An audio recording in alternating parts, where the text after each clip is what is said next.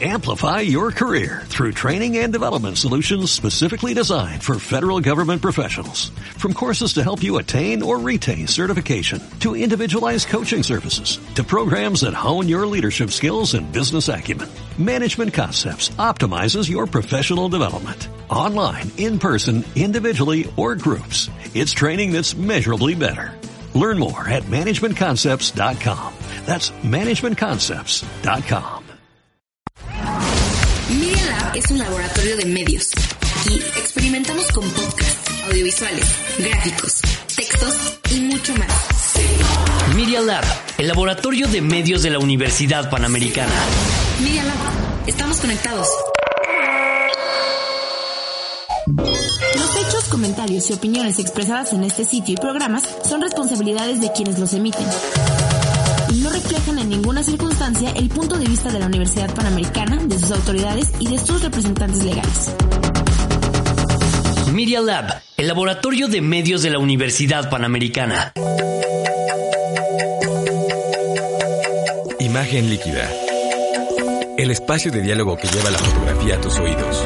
Conducen Oscar Colorado y Ulises Castellanos.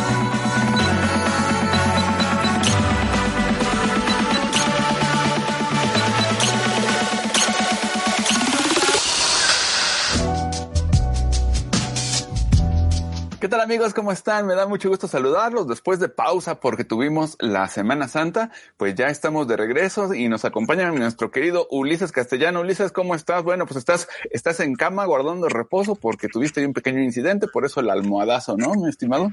Sí, sí, sí, no crean que he llegado a la, a la no crean que he llegado a la desfachatez de hacer este programa desde la cama nada más porque sí. Aquí doy muestra de la de, del yeso de fibra de vidrio, bueno, más bien la fibra de vidrio que tengo en este brazo y la pierna también, como saben, un accidente en motocicleta antes de la Semana Santa, pero el deber es primero y desde aquí estamos listos para hacer el programa de radio. No, pues muy bien, Ulises, pues esperamos que te recuperes muy pronto. Bueno, pues hoy vamos a tener un programa variopinto, interesante. Fíjense que, bueno, desde luego vamos a comentar un poco sobre el fallecimiento del fotógrafo, editor, eh, Marco Antonio Cruz. Eh, hoy vamos a platicar de él. ¿Qué más vamos a tener, mi querido Ulises? Vamos a, vamos a hablar, bueno, vamos a hablar de muchas cosas, ya lo mencionaste tú antes, y también vamos a hablar de lo que se hizo, eh, de lo que hizo el Curiosity en Marte, y tú nos vas a hablar sobre Walker Evans. Sí, exactamente, vamos a tener, vamos a ver qué, qué, qué imágenes nos están llegando desde Marte, que es interesante, y hablaremos de eso, de Walker Evans, un fotógrafo fundamental. Bueno, pues todo esto y más lo vamos a tener en este episodio de Imagen Líquida, ya lo saben, es el espacio de diálogo que lleva la fotografía a tus oídos. Y bueno, ya se están empezando a conectar, les mandamos muchos saludos a me Mauricio Zavala, a Yolanda Luna, saludos hasta San Miguel de Allende, a Pedro Carrillo, como siempre nos está viendo, Freddy Atlamay, muchísimas gracias, Carlos, Carlos de Paz, querido Carlos, ¿cómo estás? Qué saludos te mando aquí desde México hasta Almería. Bueno, pues amigos, fíjense que también les quiero comentar que nos pueden escuchar en, en iTunes y en Spotify, simplemente con que busquen imagen líquida, ahí van a poder escucharnos y desde luego ya lo saben, pueden encontrar todos nuestros episodios en, eh, en Mix cloud.com diagonal imagen líquida. Entonces ahí van a poder ver todos nuestros, van a poder escucharnos y nos va a dar mucho gusto encontrarlos. Yo también les recuerdo que pueden encontrarme en mi blog oscarenfotos.com y les recuerdo que estoy subiendo nuevo material, cosas interesantes, nuevos videos en mi canal de YouTube. Simplemente con que pongan Oscar en fotos en YouTube van a poder encontrarme. Y desde luego ya saben que en las redes sociales me pueden encontrar todo como Oscar en fotos. Mi querido Ulises, recuérdanos tus redes sociales, tu página, por favor. Sí, en Facebook estoy como Ulises Castellanos y en Twitter e Instagram como Ulises MX y MX Ulises. Por supuesto está mi página www.ulisescastellanos.com.mx y cada semana en la silla rota hablando de fotografía en la silla rota.com. Excelente, en la, pues en la mira. Ahí en la, en la mira pueden encontrar a Ulises. Oigan, pues rápido antes de irnos al primer corte, saludos para David Casas. También nos está viendo Miguel, nos está viendo Miguel Marina desde Hong Kong. Orlando Montes, un saludazo. Gaby Olmedo, siempre con mucho cariño. Querida Isa, Isa Taracena también nos está, nos está viendo. Y no sé si hay alguien más por ahí. Muy bien, pues, ah, dice que Carlos de Paz que nos va a mandar un, una, una, este, una, una sorpresita. Pues siempre será un gusto, mi querido Carlos. Bueno, pues, eh, ¿qué les parece si nos vamos a la primera pausa de nuestro programa? Regresamos en un minuto, no se desconecten porque vamos a platicar de las noticias.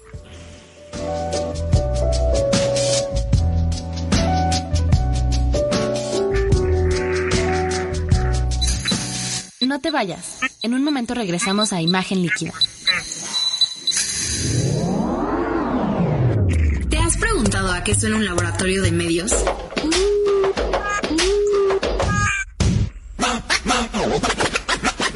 Noticias, deportes, música, lifestyle.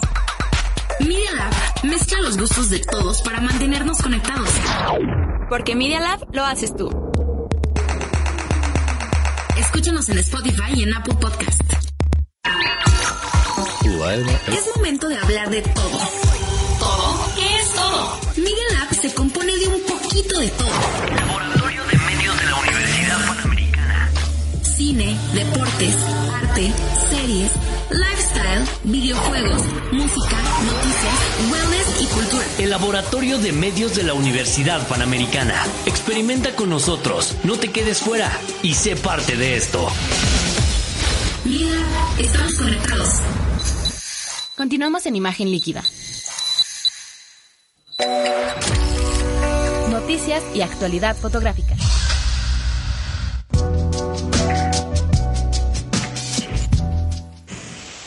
Muy bien amigos, pues estamos de regreso aquí en Imagen Líquida. Bueno, pues desde luego una noticia triste que tuvimos eh, en días pasados es que falleció Marco Antonio Cruz, fotoperiodista, editor mexicano. Eh, yo les platico muy rápido, sobre todo a los amigos que nos escuchen en España y en otras latitudes, que Marco Antonio pues fue un fotógrafo importante del fotoperiodismo mexicano él nació en Puebla en 1957 y aunque él era pintor de formación, lo inicia en la fotografía Héctor García.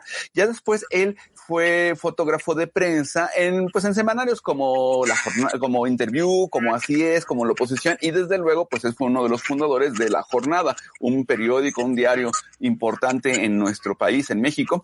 Y él eh, pues pertenece a esta generación de fotoperiodistas que fueron mezclando pues la información, el estilo personal, etcétera. Él creó en el 84 por ahí una agencia de imagen, la agencia fotográfica Imagen Latina y luego fue coordinador del departamento de fotografía de la revista Proceso, departamento que por cierto fundó nuestro queridísimo Ulises Castellanos y él fue el primer editor de eso y, fundador de toda esta parte. Bueno, pues eh, Marco tomó la estafeta de nuestro querido Ulises y les voy a poner en, en, Facebook para que los que se interesen recuerden que el número 36 de la revista Luna Córnea fue dedicada eh, a Marco Antonio Cruz. Entonces ahí pueden ver sus fotografías. Afortunadamente está disponible el, el ejemplar completo que está bastante generoso, más de 400 páginas, creo que les va a gustar.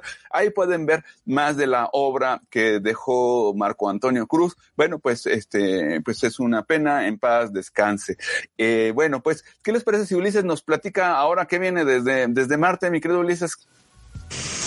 Sí, este, pues mira, obviamente me uno a las condolencias de la familia de Marco, este, como se imaginarán, lo conocí desde los ochentas, me parece que Marco Antonio Cruz fue un excelente fotoperiodista, su periodo más luminoso sin duda fueron los ochentas, los noventas, eh, lo recuerdo en Chiapas en el 94, eh, y los primeros años de los 2000, en realidad el quiebre viene cuando viene la época digital y eso requeriría un segundo análisis del trabajo al que después ya se dedicó Marco, que fue básicamente revisar su archivo y hacer proyectos de más largo aliento.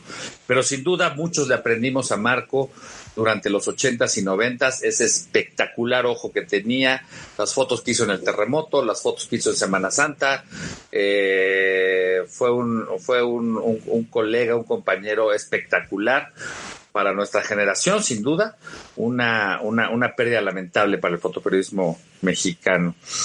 Eh, en otros temas, mi estimado Oscar, pues te cuento que el rover eh, eh, se hace una selfie.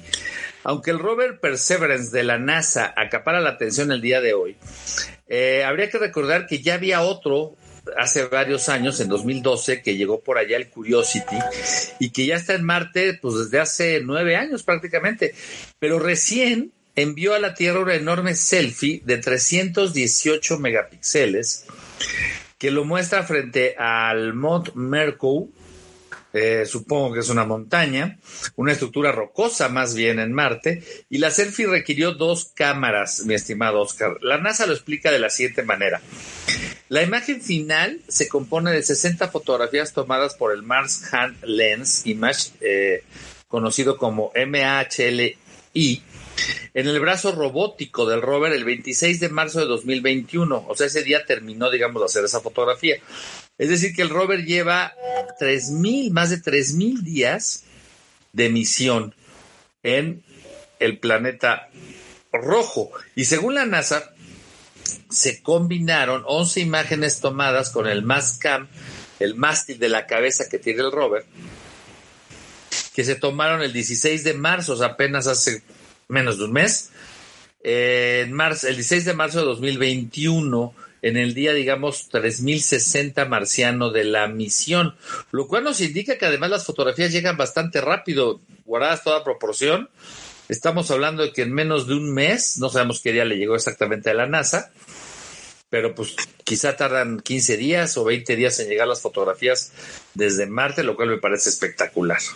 Sí, además, bueno, pues es que hay que recordar que, que ahí sí hay que recorrer, recorrer, pero una distancia verdaderamente astronómica, literalmente. Entonces, sí que, sí que se tarda. Y hay que decir que esta, esta imagen es espectacular, mi querido Ulises. Realmente es muy sorprendente esto que, que nos llega y, y es sorprendente un poco cómo Marte no es la Luna, ¿no? O sea, se ve mucho más parecido a la Tierra por muchas razones que eso. Pero bueno, pues es interesante al final del día cómo también eh, el Curiosity, este rover, está haciendo haciéndose su selfie, ¿no? Se está saliendo el propio Robert ahí en la foto, ¿no? ahora sí que está la moda. Exactamente, está, está en la última. Bueno, pues a ver, déjenme, déjenme ver. Eh, ah, bueno, pues vamos a nuestra segunda eh, noticia del día de hoy. Eh, y aquí, fíjense que una noticia sobre los sensores. A ver, ya hemos estado platicando largamente durante nuestros últimos programas cómo el declive de la venta de cámaras está, pero en picada, ¿no? Es una cosa tremenda. Pero fíjense que curiosamente los teléfonos móviles van exactamente al revés. Eh, y es muy interesante esta noticia, eh, mi querido Ulises y amigos que nos están viendo y escuchando, porque en el 2020, este año de la pandemia, ya sabemos, marcado por muchísimos problemas, pues resulta que aumentó el 13% la venta de teléfonos de los smartphones, o sea, el, número de teléfonos móviles aumentó eh, 13%. Esto significó que se vendieron 15 mil millones de dólares de teléfonos inteligentes, lo cual es francamente interesante. Y, de ese, ya lo sabemos, desde hace algún tiempo, Sony es el, el fabricante líder de los sensores que están en las cámaras de los dispositivos móviles. Bueno, pues resulta que ahora este, esta es una noticia que nuestros amigos de Sony, el querido Richard Valencia, le mandamos un saludo, pero pues tienen que ponerse las pilas porque resulta que en este año pasado Sony eh, sigue dominando el mercado, pero tuvo una baja. Antes tenía el 50% de todos los dispositivos móviles del mundo, lo cual es muchísimo, pero el año pasado cayó al 46%. Y fíjense qué importante, Samsung, que es el segundo más importante fabricante de sensores de dispositivos móviles, subió del 20% de participación del mercado al 29%, casi el 30% del mercado. Eso eh, es realmente mucho, aunque no bajó tanto Sony, sí hay que decir que sí subió mucho eh, eh, Samsung. Entonces, está la guerra, está la guerra a todo lo que da en los sensores. Justo ayer en el martes del Mar de Malta platicábamos con Lulú Almeida, que ahora tiene rumboso teléfono celular de última generación que, bueno, ese tuvo que hipotecar el brazo izquierdo seguramente, y, nos decía, ¿no? Lourdes Lulú, una fotógrafa mexicana tan importante, premio eh, eh, medalla al mérito, mérito fotográfico, nos decía que estaba maravillada con el dispositivo. Pues bueno, es que mi querida Lulú no está sola, y resulta que estamos en este momento tan fuerte en el que los teléfonos móviles están, eh, pues claramente eh, desplazando al dispositivo fotográfico como lo conocemos y que quién sabe qué vaya a ocurrir, ¿verdad, mi querido Ulises? Bien, vamos a, ¿qué les parece? Ahí tenemos como que se nos congeló la imagen, pero aprovecho antes de irnos al siguiente segmento. por supuesto. Ah, bueno, ahí está Ulises, otra vez te... te no, no, te no, nada, tenía el micrófono apagado, pero solamente quería felicitar a Lourdes por su adquisición, porque como bien decíamos ayer en el martes de Malta, con esto ha rejuvenecido y, y su potencial fotográfico se reinventa de la mano de eh, maestro Steve Jobs, que hace muchos años puso en nuestras manos estos aparatos que hoy en día, hay que decirlo, las cámaras fotográficas están empezando a ser muy potentes y estando y abren nuevas perspectivas para la imagen. Sí, exactamente. Bueno, pues antes de irnos, solamente unos saludos muy rápidos a nuestro queridísimo amigo Luis Beltrán. Querido Luis, te mandamos un abrazo muy fuerte, desde luego, a la querida Lulú Almeida, eh, al maestrazo de maestrazos, a Juan Carlos Valdés, te mandamos un abrazo con mucho cariño, y también, pues al querido Ricardo Morales, eh, ex alumno y en que, fue, que es la, la, voz de imagen líquida, así como les, como les digo, y un excelente fotógrafo documental. Y también nos está viendo Fran Rubio desde España. Bueno, pues, ¿qué les parece si nos vamos a nuestro segundo corte? Regresamos en un minutito para que Ulises nos platique qué nos tiene en su bitácora visual. Entonces, vámonos a ello. Regresamos en un minuto.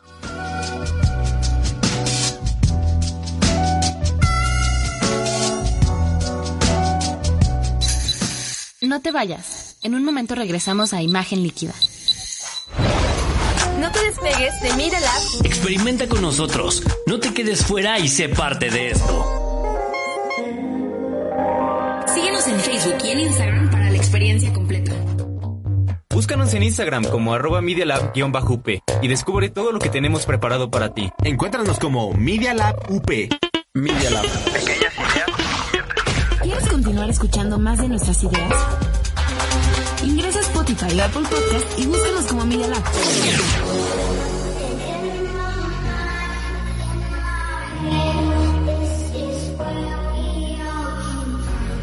El Laboratorio de Medios de la Universidad Panamericana.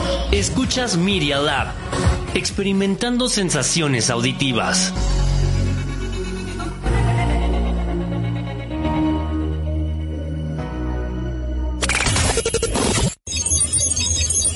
Media Lab, desarrollando ideas y medios en medialab.up.edu.mx. En Instagram y en Twitter nos puedes seguir como Media Lab-UP. Regresamos.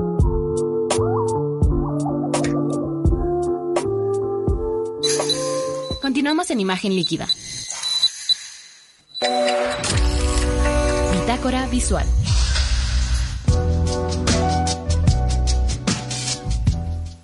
Bien, pues estamos de regreso y rápido, rápido, rápido, unos saludos para Gaby Olmedo y a todos los amigos del Martes de Malta, Vicente Guijosa, a nuestro queridísimo Javier Hinojosa, bueno, a todos Nicola, Nicola Loruso, etcétera. Bueno, abrazo para ellos. Y solamente me, nos está mandando un saludo Margarita Fresco. Margarita, nos da, me da mucho gusto saludarte y solamente te quería pedir un favor. Mándame por correo tu cuenta de Instagram para poder hacer la lectura y ponerla en mi canal de YouTube, pero quiero confirmar cuál es tu dirección. Entonces, mándame un correo a oscar.colorado.up.edu.mx. Oscar.colorado arroba up.edu.mx y un último saludo para Jaime Castro que nos saluda desde Costa Rica. Ahora sí, mi querido Ulises, pues platícanos qué nos tienes preparado esta semana en tu bitácora visual. Pues mira, tenemos varios temas hacia adelante. Primero voy a ir en orden. Primero quiero hablar de, de que estamos a unos días, literalmente unos días de, el, de conocer a los ganadores del, del WordPress Photo. El 15 de abril, eh, muy temprano, se darán a conocer ya los ganadores, es decir, a partir de las nominaciones que, que, ahora hizo WordPress Photo. Recordemos que ahora WordPress, para protegerse en un lapso de tiempo que pueda haber eh, algún tipo de señalamiento sobre alguna de las fotografías o historias que se van a premiar, ahora se nominan un mes antes a los posibles ganadores y digamos que una vez revisado ese material y si la gente no tiene nada más que decir, eh, pues ahora sí que ya es, hablen ahora o callen para siempre. El 15 de abril serán premiados los ganadores de WordPress. Pero ¿qué destacaría de esta edición de WordPress, estimado Oscar?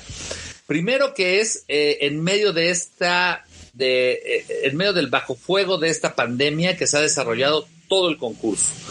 Ya el año pasado se suspendió la premiación, pero todo se había llevado a cabo a partir de la vieja normalidad. A partir de ahora y en medio de la pandemia, el WordPress Photo y, su jurado, eh, por primera vez, Oscar, imagínate cómo habrá estado la deliberación, que todo fue vía Zoom. Es decir, todos los miembros del jurado obviamente se conectaron vía Zoom desde sus países y cada uno revisó en lo individual los materiales propuestos para esta entrega. Eh, lo que yo alcanzo a ver de los nominados ahora para fotografías en las distintas categorías de WordPress, incluida la parte de storytelling, es que eh, atrás quedó, digamos, eh, estos, estos premios a las fotografías como individuales. Está muy fuerte la parte de las historias. Está muy fuerte la parte de historias profundas, únicas, bien contadas. Y el, jurado, que la verdad eh, reunió a una cantidad de expertos impresionante de todo el mundo, pues coinciden en una cosa. La fuerza de la historia es lo que importa. Se está desplazando un poquito eh, por encima de la foto individual. Eh, ahora, quiero mencionar que el único mexicano que está nominado para precisamente una serie es Iván Macías. Es un joven fotógrafo eh, mexicano del que sabemos poco en realidad porque ha publicado poco. Me parece que publicó algo en proceso el año pasado durante la pandemia, pero no tiene un largo historial en el mundo, de, digamos, de la fotografía documental. Obviamente con el WordPress Photo, pues saltará al, al, radar de todos los editores eh, que queden en nuestro país o en el planeta para saber más de este, de este fotógrafo eh, mexicano. Su fotografía es un retrato insignia, es de una su retrato insignia es de una doctora que se encuentra al final de su turno y por supuesto tiene que ver con el tema de COVID-19. En su rostro refleja las marcas claramente visibles dejadas por una máscara y gafas protectoras con la mirada cautiva tomada en la Ciudad de México. Ya lo compartí ahorita por Facebook para que conozcan la foto de Iván Macías. Para quien quiera seguirlo en, en Twitter, pues es el Iván Macías, arroba el Iván Macías y me parece que en Instagram está como arroba Iván-Macías. Eh, Hay que decir que en este, digamos, en esta entrega del WordPress Photo participaron 4.315 fotógrafos, de los cuales solamente están nominados 45. Estos 45 fotógrafos nominados representan a 28 países. Muchos se repiten, por supuesto, Argentina, Armenia, Australia, Bangladesh, Brasil, Canadá, Francia, Grecia, India, Italia, Irán, por supuesto México, eh, a través de Iván, eh, Myanmar, Perú, Portugal, Rusia, Suecia, Suiza y Estados Unidos, por supuesto. Se enviaron 74.470 fotografías. Por cierto, Oscar, lo curioso de este dato es que a pesar de la caída brutal en 2020 sobre la venta de cámaras que hemos comentado aquí en, imagen líquida en, presentaciones anteriores, este año aumentó uno, el número de participantes y el número de fotografías en WordPress Photo. Y aquí el dato, el año anterior a la pandemia, en el 2019 participaron 4.282 fotógrafos, repito la cifra, 4.282. Este año, para esta temporada, participaron 4.315. Es muy poquita la diferencia. Son 25, 35 fotógrafos más. Pero hay que decirlo también. Las imágenes que se enviaron en el 2019 fueron 73.996. En este año fueron 74.470 fotografías.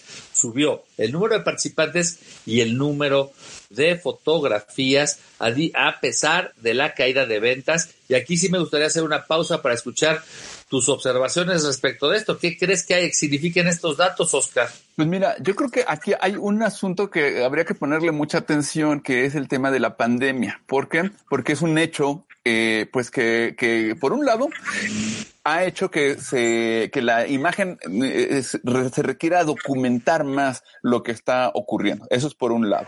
Por otro lado, también es cierto que la actividad sigue y que además hemos tenido un año muy extraño porque aunque sí ha tenido la, un, este tema de la pandemia como telón de fondo muy fuerte, pero pues la vida ha seguido, tú lo sabes, mi querido Ulises. Entonces, el, los, los hechos que han ocurrido en diferentes golpes de estados en diferentes países, etcétera, pues no han dejado de ser también algo que ha dejado una huella noticiosa. Entonces, yo creo que a mí me da la impresión de que como el número de fotógrafos se ha mantenido más o menos, digo, no exactamente igual, pero sí ha habido una pequeña, una ligerísima subida, pero sí se nota esas más de mil fotos, pues sí van dando cuenta de que fue 2020 eh, un año, un año muy complejo desde el punto de vista de imagen, donde no solamente se da el tema de la pandemia, sino también lo que está ocurriendo en el resto de, del acontecer histórico, digamos, ¿no? Entonces, me da esa impresión. ¿Tú qué piensas? Sí, sí, sí, eso yo creo que es una cosa que debemos analizar porque efectivamente la caída de la venta de cámaras no ha significado que la gente deje de tomar fotos. Me parece que lo podemos resumir así. Y también hay que recordar esto, que en general las cámaras que se están dejando de, comprar son cámaras de consumidor, la Cybershot, ¿no? De hace unos años. Y la gente lo que está haciendo es usar el teléfono. Pero el, fotoperiodista y la gente que suele eh, estar participando en WordPress Foto, tú lo sabes bien, pues tiende a, estar no tanto en el mercado amateur, sino en en el terreno del fotoperiodista, del profesional. De repente sí se podrá colar alguna, algún fotógrafo que no es profesional, pero digo, no sé si estoy diciendo una tontería, igual a lo mejor siempre ha sido totalmente dominado el WordPress por eh, profesionales, pero sí tengo esta idea de que, de que en realidad donde baja la venta de cámaras es en el mercado amateur, ¿no? Y en el mercado de consumidor, digamos, pero no en el mercado profesional. porque seguramente es, lo que está consumiendo las cámaras en los teléfonos, ¿no? Sí, exactamente. Probablemente sí, sí que puede haber alguna imagen hecha en el teléfono que se pueda colar en WordPress, pero tiende a ser otro mercado, ¿no? Sí, y, déjame decirte en este sentido que como el interés por la fotografía sigue vigente, muy rápidamente quiero hacer algunas recomendaciones. Estamos a unos ocho días de que la querida Frida Bulos anuncie el programa general de FINI en, el estado de Hidalgo, en, el fantástico Festival este Internacional de la Imagen, que ahora va a dirigir este, la querida Frida. Y déjame eh, comentarles a nuestra audiencia las posibilidades de talleres que tienen para poder seguir eh, perfeccionando sus estilos. El viernes 23 de abril va a estar Juan Carlos Reyes, un estupendo fotoreportero que además trabajó con, conmigo en allá en el Universal, eh, oaxaqueño de origen, y él va a dar un taller que se llama Fotografía Documental para Fotoreporteros. Entonces, atención a los colegas eh, fotoperiodistas. Eh, todo va a ser virtual, así que lo pueden tomar desde su casa. Va a ser prácticamente de dos sesiones eh, perdón, de tres sesiones y van a poderlo tomar en, la noche, entre las 19 y las 22 horas. Oye, Ulises, perdón que te interrumpa, quiero hacer una acotación súper rápida sobre Juan Carlos Reyes. Fíjate que yo recuerdo muy bien que de las últimas conversaciones que yo llegué a tener antes de que falleciera nuestro queridísimo amigo Eniac Martínez, él con mucha frecuencia estaba emocionadísimo y súper prendado del trabajo de Juan Carlos Reyes. Me decía, no, es que Juan Carlos, este fotógrafo oaxaqueño, tiene un gran ojo, etcétera entonces yo les paso al costo este asunto y aprovecho también para mandarle saludos a nuestra queridísima Frida Abulos, que está haciendo un súper trabajo en el tema de eh, estar eh, al frente ahora del FINI. Pero fíjate, Ulises, que hay que, eh, yo creo que ese es uno de los talleres, de ahorita nos platicas el resto de los talleres, pero ese me parece que es un taller al que hay que ponerle atención, porque si Enya, que en su momento dijo, este tiene un gran ojo, pues ahí se las paso al costo, creo que valdrá la pena inscribirse, ¿no? Sí, sí, sí. Además, quiero aclarar, todos los talleres del FINI en esta décima edición, eh, que ahora es virtual, son gratuitos. Entonces, realmente no hay pretexto. El único tema es que solo se pueden inscribir a uno. Entonces, déjenme decirles cuál es la oferta. Tenemos enseguida para el lunes, del lunes 26 al jueves 29 de abril, al estimado y querido maestro Gilberto Chen, otro insigne eh, representante del Martes de Malta, que va a estar con un taller que se llama El álbum familiar desde el autorretrato. de Gilberto Chen. Eh, más adelante tenemos otros talleres, por supuesto, hay uno con Manuel Roberto García, fotografía con dispositivos móviles, que pienso vale la pena para sacarle más jugo a nuestros teléfonos en términos generales. Eh, va a estar el inmortal Arturo Fuentes hablando de impresión en cianotipia. Un saludo para Arturo Fuentes que hace ya muchos años que no lo veo y me da gusto, lo veo idéntico, se conserva idéntico el buen Arturo. Yo creo que ese taller va a estar muy divertido. Impresión en cianotipia, sábado 24 al jueves 29 de abril por las mañanas. Después va a estar Edgar Clement, taller de historieta. Va a estar también Diana Flores con elaboración de patrones digitales. Todos prácticamente son de la semana del 24 al 29 de abril. Por eso se cruzan los horarios y no pueden tomarlos todos. Pero tienen que escoger cuál. Pueden asomarse a la página de Facebook del FINI y ahí van a encontrar esta misma información. Por ahí va a estar también el buen Bruno Bresani viejo colega también del mundo de la fotografía, con ideas, libros y un diálogo del libro del arte y el arte del fotolibro. Vale la pena, siempre polémico, Bruno, con ideas disruptivas. Un saludo para el estimado Bruno Bresani. Después va a estar Papka Segura con La Cueva, La Huella. También lunes 26 al jueves 29 de abril y eh, después se, prácticamente cierra esta cadena de talleres con Novena Fogarty con instantes fotográficos poéticas de la suspensión. Eh, nos queda por ahí Irving Tello que va a hacer edición y creación de videos que ya tiene que ver pues con imagen y movimiento, por supuesto. Después hay un taller colectivo, protocolos básicos para la conservación y manejo del documento fotográfico. Esta atención para toda la gente que quiere mantener bien sus archivos fotográficos, vale la pena que lo vayan eh, considerando. Eh, Fuera de eso, pues repetimos, Juan Carlos Reyes es la quizá la cereza del pastel que arranca con el viernes 23 de abril, fotografía documental para fotoreporteros. Eh, ese se los recomiendo mucho. Y por último, déjenme este, aprovechar el, el, el, vagón de los talleres para decirles que la Fundación Poniatowska estamos relanzando el taller de storytelling que empezará eh, la segunda semana de abril, nada más que si tiene costo, jóvenes, y serán cuatro sesiones. Ese lo daré eh, yo en principio y más adelante les voy a tener otras sorpresas con otros malteros que van a dar ya sus propios talleres en la Fundación Poniatowska.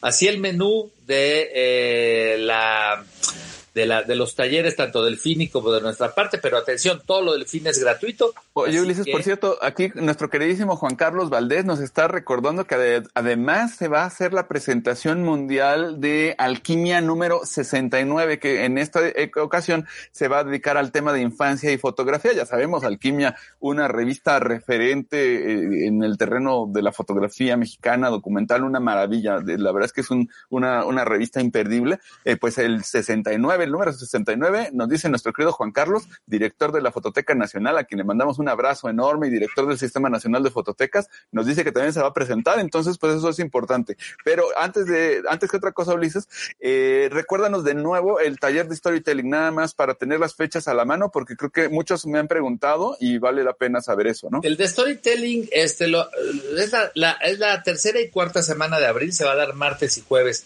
de 5 a 8 de la noche vía Zoom en una edición renovada del taller de storytelling que hemos tenido algunas ediciones el año pasado, eh, donde vamos a contar historias, ya sabes, a partir de multimedia, video, fotografía y empiezas de un minuto que serán presentadas al final del taller. Esto a través de las redes y de los espacios de la Fundación Poniatowska.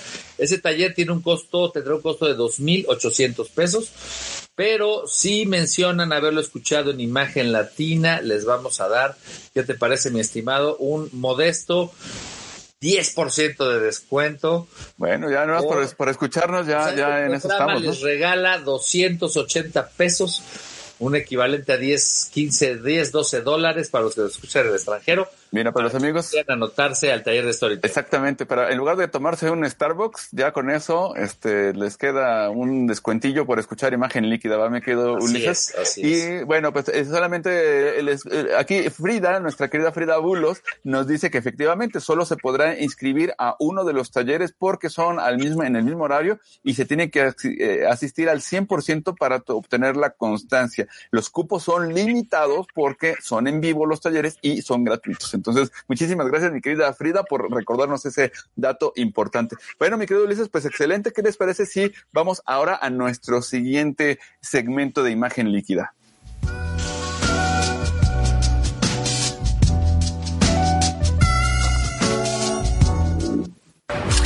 Historia de la fotografía.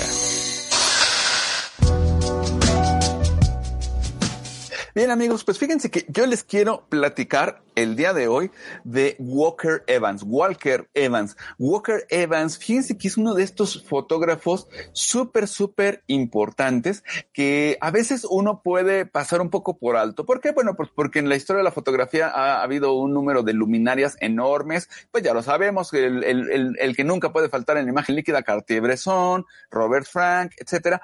Eh, pero yo creo que dentro de lo que podríamos ya denominar la fotografía moderna, la la fotografía reciente, creo que hay dos autores que hay que tener siempre en la mira, que son como para mí los dos grandes basamentos, ¿no? Está desde luego Paul Strand, que tenemos con el tema de la fotografía directa, pero dos fotógrafos que atendieron a la cotidianidad, que fueron eh, por un lado, Eugene Adjet en Francia, ya saben, este fotógrafo que hacía, eh, que documentaba y que se interesaba por el, viejo París, ¿no?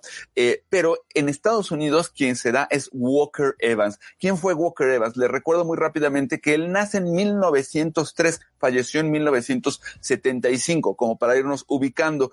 Él venía de una familia acomodada, más bien, el papá se dedicaba a cuestiones de publicidad y demás y entonces estudió primero letras. Eh, Walker Evans eh, se dedicó a, primero a ser escritor, él quería ser escritor, poeta, etcétera. Esto es muy importante porque el tema de los textos tendrían en él una gran importancia. Y entonces eh, hay un momento en el que termina la universidad y le pide a su padre que lo mande a París. Aquí estamos hablando de 1927, 1928. Entonces lo manda a París a cambio con la condición de que estudie en la Sorbona en París. Entonces Walker Evans se va para allá y bueno, pues conoce a toda la playa de, artistas de, de, las vanguardias en Francia, ¿no? Entonces ahí conoce de manera muy importante a Berenice Abbott, otra fotógrafa estadounidense pero Berenice Abbott en ese, eh, a la sazón, estaba trabajando y, colaborando con Man Ray, el gran, gran fotógrafo del surrealismo, y a partir de ahí conoce la figura de Eugenia Jett. Es más, de hecho, eh, eh, Berenice Abbott se consigue el patrocinio de Julian Levy, este galerista súper importante de Nueva York, para comprar completito el, acervo fotográfico de Eugenia Jett. Entonces, a partir ahí se va dando un, un triángulo, ¿no? Que es Walker Evans, Eugenia Jet, Berenice Abbott. Regresa eh, eh, Walker Evans de, de Francia y regresa a Estados Unidos. Y entonces hay muchos paralelismos con Berenice Abbott. Muchos de estos eh, edificios, tomas picadas, tomas contrapicadas, porque al principio Walker Evans tenía un estilo pues muy, muy de las vanguardias, ¿no? Le interesaban cosas como los de, hacía cosas al estilo de Rochenko, cosas así. Pero muy importante, cuando regresa a Estados Unidos, Walker Evans empieza a hacer un tipo de fotografía muy distinta, un tipo de fotografía que yo le podría llamar impasible, ¿no? Una fotografía incluso si quieren un poco fría, eh, donde empieza a capturar las antiguas eh, plantaciones, las antiguas casas en el sur de Estados Unidos, luego empieza a buscar como estos temas de lo cotidiano en la vida estadounidense, lo que le llaman los estadounidenses la americana, ¿no? Eh, ya sabemos que los americanos, los estadounidenses siempre se dicen americanos y piensan que Estados Unidos es América, pero aunque tenemos muchos, muchas Américas, lo importante es que él establece como este tema del sabor de la americana, ¿no? Las cosas cotidianas, eh, los carteles, etcétera. Una cosa muy importante de Walker Evans es que era muy preciso, utilizaba generalmente cada, cada que podía cámaras de formato grande, 8 por 10, eh, a veces formatos un poco más pequeños, 5 por 7, que seguían siendo formatos grandes, 6 por 6, y llegó a utilizar también formato de 35 milímetros, pero no tanto. ¿Y por qué es importante eso? Porque todas las fotografías de Walker Evans o su gran conjunto eran fotografías de una gran precisión. O sea, también de alguna manera él eh, está a su manera trabajando lo que trabajaban los fotógrafos del grupo F64, ya saben, Imogen Cunningham, Ansel Adams, este, Edward Weston, etcétera. Aquí lo importante de, de el buen Walker Evans es que él empezó a dirigir la cámara hacia esos sujetos como muy cotidianos, ¿no? Eh, el cartel de una publicidad de un circo, eh, la gente, etcétera. Hay un momento muy importante en Walker Evans cuando lo contrata la Farm Security Administration, la FSA, este organismo de relocalización de campesinos empobrecidos en el que, que se da después de la Gran Depresión. Aquí estamos hablando de 1929, 1930, 31 y eh, contratan a un montón de, de, fotógrafos importantes. Digo, la lista es interminable, eh, pero quizá los dos más destacados fueron Dorothea Lange y Walker Evans. Y de todos los fotógrafos de la FSA, sin duda el mejor fue Walker Evans. Lo que pasa es que Dorothea Lange fue como muy notoria. Eh, eh de alguna manera todo el mundo ubica mucho la, la madre migrante y cosas así de Dorothea Lange, pero Walker Evans tenía un rigor brutal. Y además aquí hay un asunto. La Farm Security Administration empezó a utilizar esas fotografías de la relocalización de los, de los eh, campesinos con fines de propaganda para la reelección presidencial. Y eso eh, eh, Bern, esta Dorothea Lange no le importaba, pero a Walker Evans sí le importaba. Y de hecho llegó a, a, al punto de confrontarse de manera importante con, con Roy Stryker, que fue al que se le ocurrió la idea de documentar todo eso fotográficamente hablando. Y de hecho, Walker Evans empezó a hacer lo siguiente. Se llevaba una cámara de 35 milímetros, su Leica, pero se llevaba la camarota grande. Y el trabajo, cuando tenía una buena escena, una cosa, la cuidaba mucho, la hacía con su cámara grande y las y hacía una segunda toma, pero con la cámara de formato chico y las que mandaba Washington eran las, las peores fotos y las fotos de tamaño pequeño. Las buenas se las quedaba él. Esa fue otra de las razones por las cuales salió por patas de la Farm Security Administration. Pero fue un trabajo muy, muy importante. Luego lo que ocurre es que eh, es interesante e importante notar que en Europa se detiene la fotografía por la Segunda Guerra Mundial. O sea, la Segunda Guerra Mundial le da en la maceta, en la torre, en, le da en la puntilla a, a, todo el arte en Francia, sobre todo por la invasión nazi, y se detiene el mundo. Pero en Estados Unidos no. Estados Unidos participa en la guerra, pero ahora sí que de lejecitos. ¿Y eso por qué importa tanto en la fotografía? Porque hay una continuidad de Walker Evans. Él empieza a tener una figura súper importante. Es el, fíjense, nada más, es el primer fotógrafo que tiene una exposición en solitario en el Museo de Arte Moderno en Nueva York, en el MoMA. Ni siquiera eh, había llegado Steichen para ser el director de ese, de fotografía del el MoMA. Antes de eso, eh, presentan a Walker Evans. Y de ahí surge una obra súper importante de la cual el libro de la semana, que ahorita les platico, que es este, American Photographs. Pero lo importante es que Walker Evans ya, eh, él no quiere trabajar al estilo de Life, de hecho detesta profundamente el estilo de, este, de esta revista, pero se hace editor de fotografía de la revista Fortune. ¿Se acuerdan esta revista que es la que hace los, los este, rankings de los hombres más ricos y la gente más rica del mundo, etcétera? Entonces, por ahí va un poco la historia. Bueno, entonces, eh, también hay un momento muy importante porque por ahí de los 60 Walker Evans es invitado por la Universidad de Yale para dar unas clases de fotografía y se queda allá, ahí se queda como el, el, el, el gran catedrático de fotografía de la Universidad de Yale, una de las universidades más importantes de la Ivy League de Estados Unidos. Y ahí es donde empieza a tener una importancia enorme el trabajo de Walker Evans porque él, él influye de una manera muy importante en toda una generación. Si, si de alguna manera Cartier-Bresson influye en Europa y en el mundo con el instante decisivo, Walker Evans influye. Para, para empezar, es el que le da el aval a Robert Frank para hacer el tema de los americanos. Para que le dieran la beca Guggenheim a Robert Frank, el que firmó la carta de recomendación fue Walker Evans. Pero además, muchos temas que también empieza a explorar Walker Evans de la fotografía de calle y luego ya en los uh, finales, como en 1965, empieza a hacer fotos a color con Polaroid, en formato Polaroid. Ese tipo de temas y ese tipo de estilo lo retoman dos fotógrafos muy importantes, Stephen Shore, por un lado, y William Eggleston. Ahora sí que como decimos en México, para que se echen ese trompo a la uña. De, ese tamaño es la influencia de, de, Walker Evans. Lo que ocurre es que su fotografía es más fría, es más impasible, es menos espectacular, pero eh, como figura fotográfica es importantísima. No se entendería la mitad de la fotografía postmoderna sin Walker Evans. No se entendería William Eggleston. William Eggleston y su revalorización de lo cotidiano no existiría sin Walker Evans. Entonces, creo que vale la pena retomar la figura de este gran fotógrafo estadounidense. ¿Y qué les parece si vamos a nuestro siguiente segmento con lo, no el libro, un, no un libro, dos libros de la semana que vamos a ver que van en la misma línea de lo que estamos platicando? Vamos a nuestro siguiente segmento.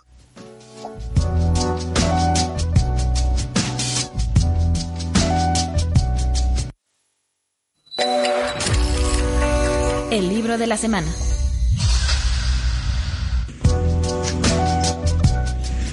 Bueno, pues lo prometido es deuda. Primer asunto. Primer, aquí les tengo dos libros de la semana que creo que vale mucho la pena. El primero es American Photographs de Walker Evans. Afortunadamente, este libro lo edita el Museo de Arte Moderno de Nueva York y la ventaja es que aunque es un libro de 1938, hay, tiene esta reedición del 75 aniversario. Esta es relativamente fácil de conseguir. No especialmente barata, pero sí se consigue. Y una clave muy importante es que este se tiene que leer como más como una novela. Recuerden que Walker Evans era medio escritor.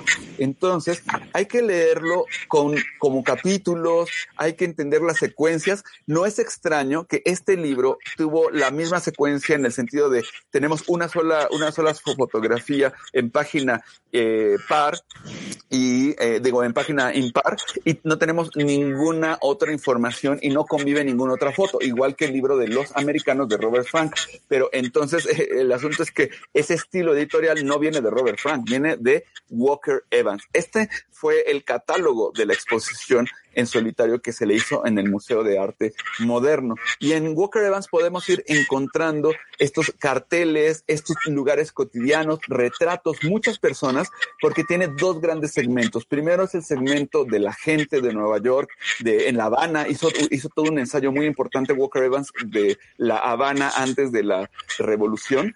Y eh, por supuesto, este libro tiene muchas fotografías que pertenecen a la época de la Farm Security Administration.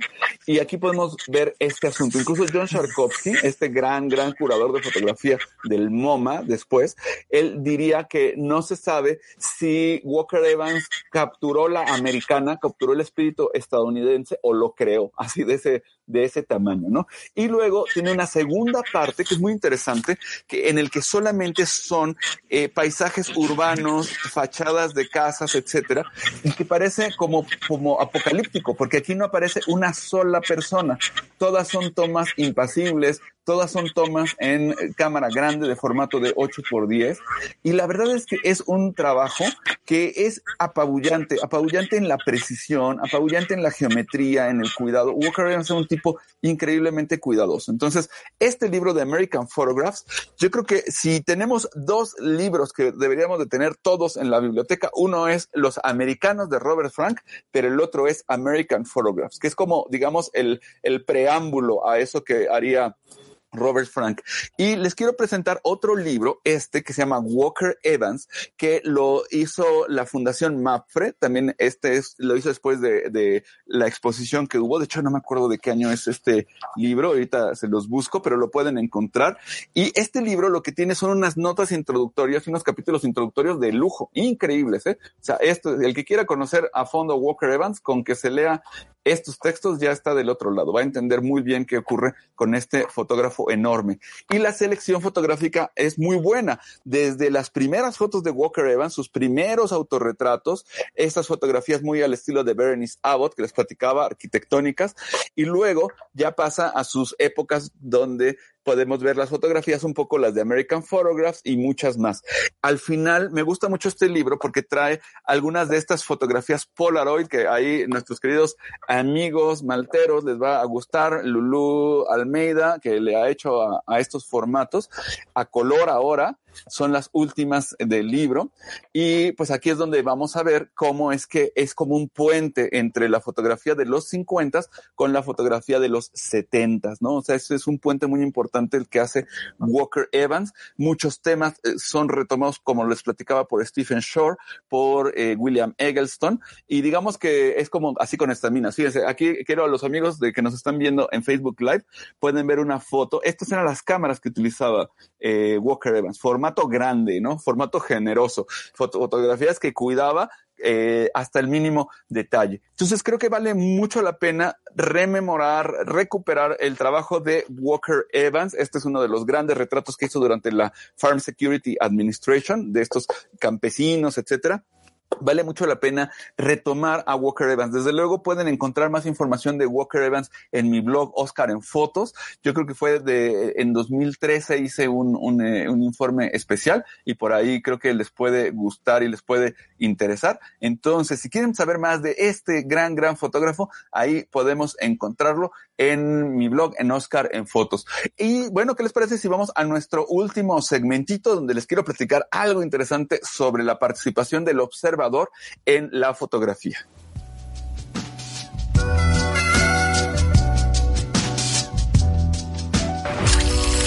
Tema de actualidad.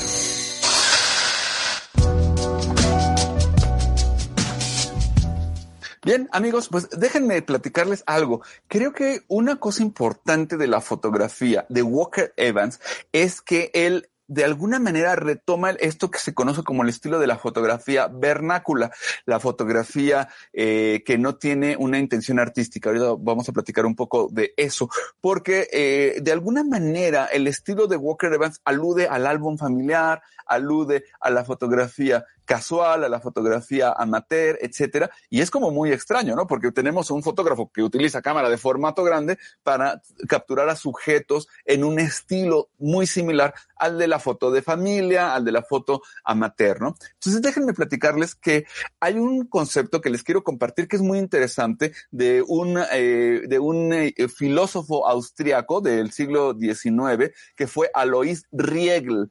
Alois Riegel, él hizo una, una distinción muy interesante de la que les quiero platicar en este momento para todos los amigos que les gusta hacer fotografía, que es eh, la idea, una idea que en, en, alemán se llama Kunstwollen. El Kunstwollen podría llamarse, podría llamársele la intención de arte o la voluntad de arte. No tiene una, una traducción muy precisa en español el término Kunstwollen. Pero a ver, ¿Por qué importa esta, este, este término de Alois Riegel? Porque pensando en Walker Evans, él hacía fotografías con una intención artística. Eh, digamos que por un lado teníamos estas fotografías tipo álbum familiar, pero no eran fotografías de álbum familiar, eran fotografías hechas con una intención totalmente distinta. Entonces, de alguna manera, eh, con, se puede entender, y esto lo dice, por ejemplo, Clement Cherou, este también eh, teórico muy, muy importante, pues fíjense que, por ejemplo, él dice que hay solamente dos tipos de fotografía. La fotografía vernácula, que le llamaría la que no tiene Kunstwollen, la que no tiene voluntad artística, y la fotografía estética, la fotografía con voluntad artística. Yo, la verdad, con todo respeto para el maestro Cherou, como que no estoy muy de acuerdo con esta, con esta visión dicotómica, ¿no? Porque me parece maniquea, me parece blanco y negro decir, o es o no tiene arte o tiene arte. Les voy a decir por qué. Porque aquí viene eh, digamos que la contraparte, el contrapeso del Kunstwollen, que es la siguiente. Es un vicio que se podría conocer como el intencionalismo. Claro, hubo un momento en el que el Marcel Duchamp dijo que ¿qué, ¿qué era el arte? ¿no? Lo que dijera un curador, lo que dijera una agrupación, lo que dijera un académico, lo que dijera un crítico o lo que dijera el artista. Y obviamente Marcel Duchamp decía que era lo que dijera el artista. Si el autor decía esto es arte, entonces tenía que ser arte. Pero fíjense que aquí se pone la cara B del Kunstwollen de Alois Riegel, que es, ¿y qué pasa cuando alguien hace arte? Y no tenía ninguna intención de hacer arte. Y esto ocurre, y ocurre con dos artistas fotográficos muy importantes. El primero es Eugene Adjet. Eugene Adjet no quería hacer arte, él quería documentar y él quería ni siquiera a veces documentar. Él tenía en su tarjeta de presentación, decía documentos para artista. Él tomaba fotografías a veces, por ejemplo, de una, de alguna detalle arquitectónico para que otros artistas y otros artesanos se inspiraran a hacer una vajilla, a hacer otro, una, no sé, una, una reja, cosas por el estilo.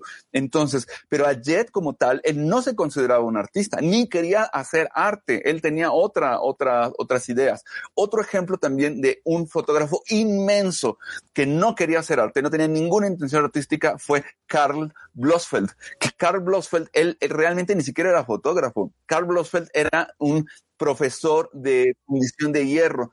Y como en el invierno no había estos eh, elementos florales para inspirarse y hacer las esculturas que después se convertían en rejas, en bancas de una, de un, de no sé, de un jardín, de lo que sea, al final del día lo que ocurre con en las obras con las con, con eh, Carl Blossfeld es que dice, bueno, voy a hacerle fotografías a las plantas que necesito para que mis alumnos puedan de ahí tomar un modelo. Y son unas fotografías increíbles, apabullantes. Incluso llega a adaptar una cámara, cámara también de gran formato, para hacer estos, estos, eh, estas fotografías botánicas, pero que eran arte sin ninguna duda. El que él no quisiera hacer arte, sino para que él fuera funcional, es totalmente distinto. Entonces, a ver, aquí llega entonces una tercera parte de esta idea. Entonces, que el arte es solamente si se quiere hacer arte y si no se quiere hacer arte, entonces ya no es arte. Ah, ahí es donde empezamos a tener muchos problemas, porque el arte no depende exclusivamente del artista. Y esto es lo que quiero conversar el día de hoy con ustedes y es reflexionar en que el fotógrafo propone, pero el observador dispone.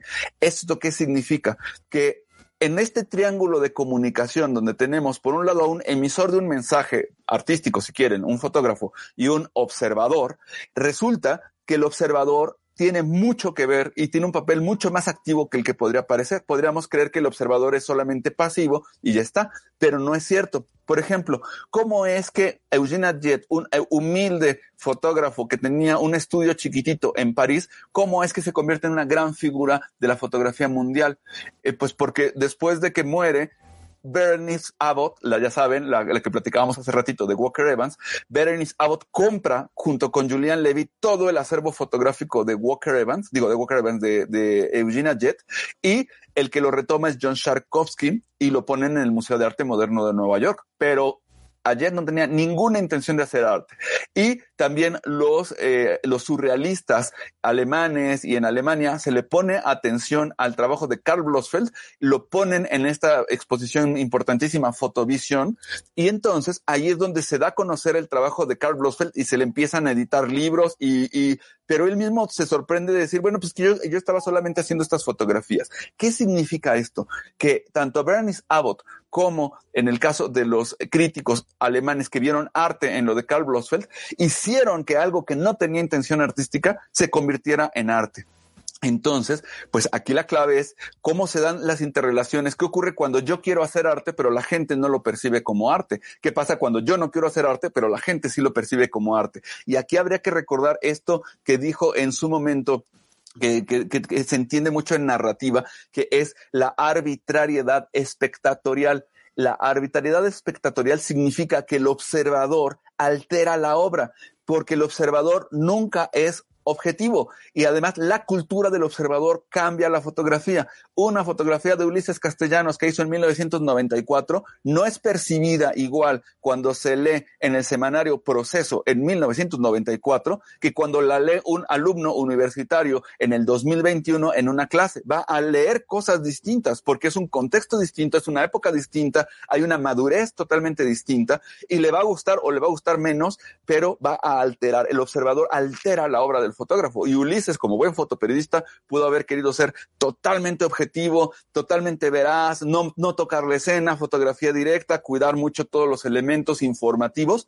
Y y si un alumno ve o una persona que está triste ve la fotografía del subcomandante Marcos que hizo Ulises, le puede parecer una fotografía mala porque está deprimido cuando la ve, o alguien que está como muy metido porque acaba de tener un taller con él puede verla como una foto maravillosa porque entiende el contexto de cómo hizo la foto, cuándo la hizo, etcétera. Es decir, la fotografía es cambiada por el observador. Entonces, efectivamente, el fotógrafo propone, pero el observador dispone. Y entonces todo todo cambia por el contexto, por el lugar. ¿Qué pasa si una fotografía que no tiene ninguna intención artística la ponemos en el museo? Automáticamente cambia. Una fotografía de álbum familiar que se pone en un museo deja de ser una fotografía de álbum familiar y se convierte en una instalación y se convierte en otra cosa. Entonces, creo que vale la pena retomar esta idea del Kunstwollen de eh, Alois Riegel como para entender ok, hay voluntad de arte, no hay voluntad de arte, la intención hace al arte o no lo hace, según Duchamp, y creo que es un caleidoscopio bastante complejo pero interesante, que como diría nuestro queridísimo amigo, eh, nuestro querido Gabriel Figueroa, diría, pues ahí les dejo esa inquietud. Bueno, mis queridos amigos, pues se nos acaba el tiempo, ya solamente algunas menciones súper rápidas. de Rita García nos dice, el fotógrafo propone y el observador dispone, llegan las relaciones públicas y todo lo descomponen, efectivamente. Eh, María Martínez dice que está apuntada a los talleres. Sochmo Cruz nos pregunta qué es el martes de Malta. Bueno, algún día lo platicamos largamente. Eh, ¿Y qué más tenemos por ahí? Pues nada más, Erika Sigüenza nos manda saludos y creo que y nos había mandado faltado, aunque ya mencionamos a la querida Frida, le mandamos un saludo con mucho cariño. Bueno, queridos amigos, pues con esto nos despedimos de este programa de Imagen Líquida. Muchísimas gracias por habernos acompañado y mi querido Ulises, gracias por haber estado. Gracias, esperemos que muy pronto ya estés mejor y que estés recuperado. nos vemos, muchas gracias a ti, muchas gracias a todos los que nos siguen por estas vías. Muy bien, pues gracias por acompañarnos. Mi nombre es Oscar Colorado y les hemos llevado la fotografía del mundo y el mundo de la fotografía. Hasta la próxima semana. Muchas gracias y cuídense mucho. Hasta luego. Así presentamos Imagen Líquida. Los esperamos la próxima semana, aquí, en Radio UP. Transmite tu vida.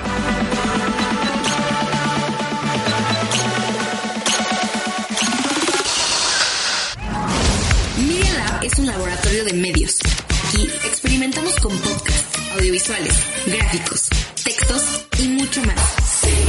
Media Lab, el laboratorio de medios de la Universidad Panamericana. Media Lab, estamos conectados.